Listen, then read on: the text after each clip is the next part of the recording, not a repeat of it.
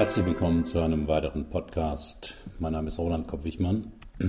Das Thema heute, wie Sie Verletztheit, Kränkung und Wut überwinden können. Das dritte Werkzeug aus dem Buch The Tools. Die Naturgesetze geben uns die Gewissheit, dass auf eine Handlung eine zu erwartende Reaktion erfolgt. Wir drücken den Lichtschalter oder die Klospülung, stellen ein Buch ins Regal und einen Monat später steht es immer noch da. Es sei denn, etwas ist kaputt oder es gibt eine andere logische Ursache. Das gibt uns eine nicht zu unterschätzende Sicherheit. Doch nicht alles in unserem Leben läuft so. Und wenn mal etwas nicht nach unseren Erwartungen oder Vorstellungen läuft, reagieren wir bisweilen mit Zorn, Enttäuschung oder Wut. Die Mitarbeiterinnen einer insolventen Drogeriemarktkette demonstrieren für eine umfangreiche Hilfe des Staates. Weil er sich unfair benotet fühlte, tötete ein 23-Jähriger seinen ehemaligen Mathelehrer mit mehreren Messerstichen. Das ist der Ausgleich, erklärt Michael Schumacher seinen überraschenden dritten Platz nach monatelangen Misserfolgen in der Formel 1. Nachdem sein Chef ihm die geforderte Gehaltserhöhung verweigert hatte, lässt der Mitarbeiter sich zwei Wochen krank schreiben. Als der Kontrolleur die Personalien des Schwarzfahrers in der Straßenbahn aufnimmt, bemerkt ein älterer Herr, kleine Sünden bestraft der Herrgott sofort.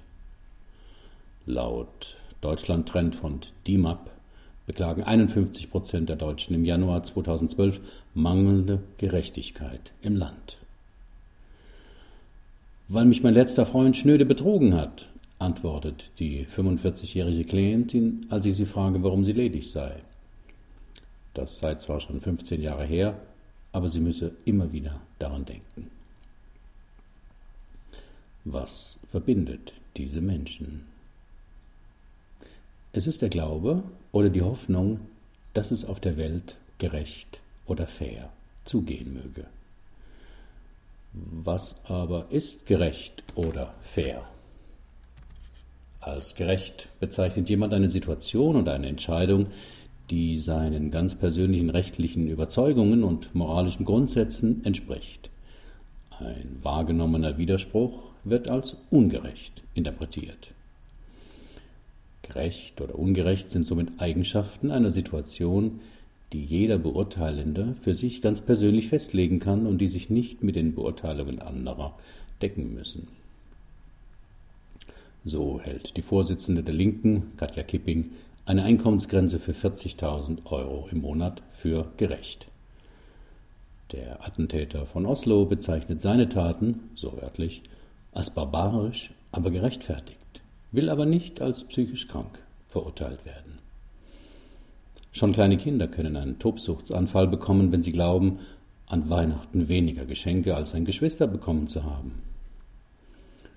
Ein Mann findet es nicht gerecht, dass seine Frau weniger Lust auf Sex hat als er. Eine Frau findet es unfair, dass ihr Mann sie nach 20 Jahren für eine jüngere verlässt. Die Beispiele sind zahllos. Da es eine Gerechtigkeit, mit der, er, mit der wir alle zufrieden sind, nicht geben kann, ist es wichtiger, wie wir mit den Gefühlen, die Ungerechtigkeit oder mangelnde Fairness nach sich ziehen, umgehen. Das wirst du mir büßen. Wer hat nicht schon diesen Satz jemandem zugerufen oder zumindest sich heimlich geschworen? Fühlen wir uns schlecht behandelt, wollen wir zumindest eine ausgleichende Gerechtigkeit oder ergehen uns in brutalen Rache- oder Wiedergutmachungsfantasien. Manche werden durch den Frust über ihren Chef gar zum Buchautor und schreiben ein Buch mit dem Titel Mein Chef ist ein Arschloch. Gründen eine Bürgerinitiative oder finden sich einfach damit ab, dass das Leben kein Ponyhof ist. Doch viele verlieren sich im Labyrinth des Haderns, des Jammerns und Beklagens. In meine paartherapeutische Praxis kommen immer wieder Erwachsene, die sich gegenseitig vorwerfen, was der andere vor 20 Jahren gesagt, getan, unterlassen oder vergessen hat. In jeder Partnerschaft passieren unschöne Dinge, entstehen Missverständnisse oder Verletzungen. In einer funktionierenden Beziehung werden solche Konflikte geklärt, indem beide darüber reden, ihre Meinungen und Gefühle darüber austauschen und irgendwann sich verzeihen oder die Sache vergessen. Doch manche Menschen hängen in ihrer Verletztheit und Wut so fest, dass er oder sie nicht mehr herauskommt. In ihrem Buch The Tools schreiben die Autoren Barry Michaels und Phil Stutz, Zitat, wir nennen diesen Zustand das Labyrinth. Je tiefer man ins Innere vorgestoßen ist, umso schwieriger wird es, einen Ausweg daraus zu finden. Der Gedanke an die Person, die uns Unrecht getan hat, wird zur Obsession. Es ist, als hätte dieser Mensch von unserem Kopf Besitz ergriffen und wir würden ihn nicht mehr los. Wir verfluchen ihn, wir hadern mit ihm, wir sinnen auf Rache. Wenn wir uns in diesem Zustand befinden, wird der andere zu unserem Kerkermeister, der uns im Labyrinth unserer eigenen, sich unaufhörlich im Kreis drehenden Gedanken festhält. Kennen Sie diesen Zustand? Schließen Sie einen Moment die Augen und achten Sie darauf, was in Ihnen auftaucht, wenn Sie sich Folgendes vorstellen. Eine Situation, in der Sie sich ungerecht behandelt fühlten. Über wen oder was regen Sie sich immer wieder auf? Auf wen oder was sind Sie häufig wütend? Eine Möglichkeit ist es, Situationen oder Menschen, die Ihnen nicht gut tun, auszuweichen. Aber manchmal können oder wollen Sie nicht ausweichen. Was dann? Wie Sie das Labyrinth verlassen. Dazu sind zwei Dinge wichtig. Sie müssen erstens verstehen, warum Sie im Labyrinth Ihrer negativen Gefühle feststecken. Und zweitens brauchen Sie etwas, das stärker ist als Ihre Wut und Ihr Stolz.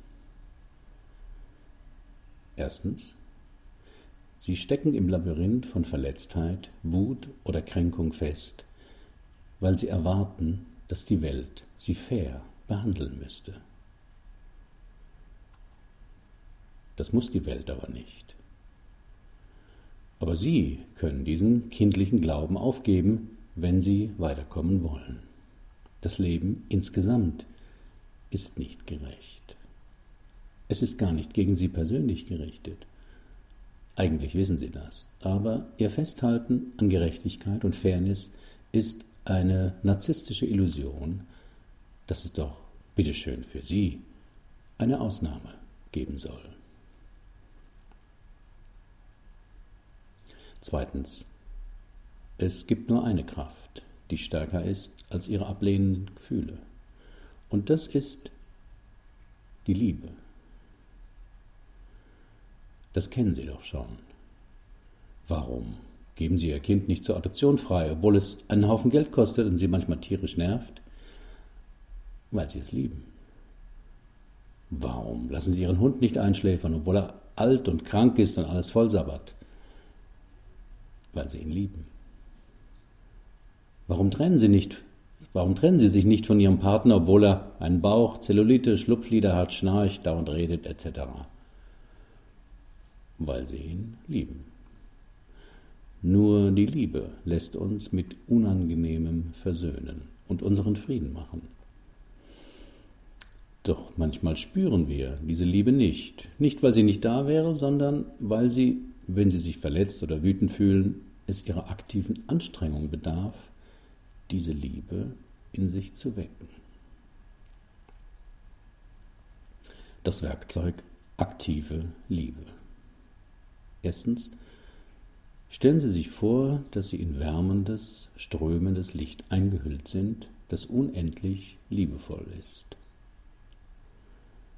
Lassen Sie davon Ihr Herz öffnen und weit werden. Konzentrieren Sie sich auf die Energie in Ihrer Brust.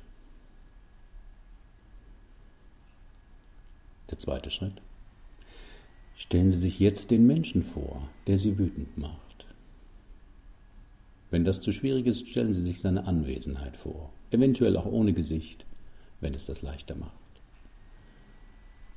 Übertragen Sie all die Liebe in Ihrer Brust auf diesen Menschen während des Ausatmens.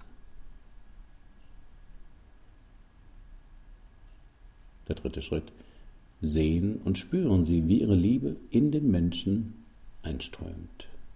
Werden Sie auf diese Weise für einige Momente eins mit ihm.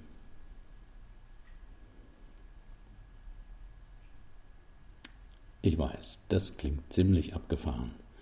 Und es löst vermutlich jede Menge Widerstand in Ihnen aus. Den Menschen, den Sie auf den Mond schießen könnten, mit Liebe umfangen, halt, halt, Missverständnis. Sie machen die Übung nicht für den anderen. Sie machen sie nur für sich selbst. Sie stecken ja fest, der andere nicht. Weitere Anwendungsmöglichkeiten. Das Tool aktive Liebe ist vor allem gut geeignet, wenn Sie aktuell über jemanden sehr wütend werden und Ihr Ärger Ihnen unverhältnismäßig zum Anlass erscheint oder Sie Ihren Ärger einfach nicht mehr loswerden. Wichtig ist der Dreierschritt zwischen erstens Konzentration, Sie sammeln die Liebe in Ihrem Herzen, zweitens Übertragung, Sie öffnen sich für eine universelle Liebe, drittens das Einströmen, Sie verbinden sich in Liebe mit der anderen Person. Das Ganze funktioniert aus meiner persönlichen Erfahrung deshalb so gut, weil man in diesem Moment die Ungerechtigkeit voll akzeptiert und hinter sich lässt. Anders gesagt, in dem Moment, wo sie sich mit dem anderen verbinden, lassen sie ihre Erwartung, dass der andere sich hätte anders verhalten sollen, los. Kurz, sie verzichten darauf, Recht zu haben.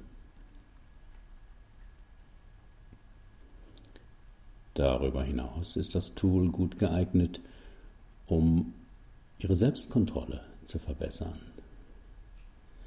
Manche Mitmenschen sind wie Landminen, ein winziger Auslöser und sie explodieren. Manchmal erklären sie das mit ihrem cholerischen Temperament. Andere finden das nur nervig und anstrengend. Wenn Sie das Tool regelmäßig anwenden, wenn Sie sich provoziert fühlen, verbessern Sie mit der Zeit Ihre Selbstkontrolle. Das Tool ist gut geeignet, um ihr Selbstbewusstsein zu steigern. Wer schüchtern oder sehr zurückhaltend ist, schluckt seinen Ärger meist und bekommt mit der Zeit Angst vor der jahrelang gestauten Wut. Wenn Sie lernen, Ihre Wut mit dem Tool regulieren zu können, trauen Sie sich, Ihren Standpunkt bestimmt und sicherer zu vertreten. Das Tool kann Ihnen auch helfen, andere mehr zu akzeptieren. Manchmal kann man Menschen, die man nicht mag, nicht ausweichen. Chefs, Kollegen, Kunden, Eltern, Schwiegereltern, Kinder, niemand ist vollkommen, hat Macken, die uns stören und dennoch müssen wir mit diesen Menschen auskommen. Um ihre Ressentiments und die damit verbundenen störenden Gefühle zu regulieren, hilft ihnen dieses Tool. Am besten, Sie wenden es schon vorher an, wenn Sie in Kontakt kommen mit der Person oder ahnen, dass er sie sich gleich wieder so verhalten wird. Mein Fazit. Vielleicht ist es seltsam für Sie, Blogbeiträge über aktive Liebe von jemandem zu lesen, der sein Geld vor allem als Führungskräftetrainer und Coach verdient. Ich bin da sehr pragmatisch. Alle hier vorgestellten Werkzeuge aus dem Buch klingen auf den ersten Blick schräg. Das ging mir genauso. Am besten Sie probieren die Tools aus und bilden sich Ihr eigenes Urteil. Denn im Leben zählt immer nur die praktische Erfahrung, nicht die Theorie. Dass Sie sich nicht vorstellen können, dass etwas nicht klappen kann, sagt nichts darüber aus, ob es nicht doch funktioniert. Herzlichen Dank für Ihre Aufmerksamkeit. Bis zum nächsten Mal.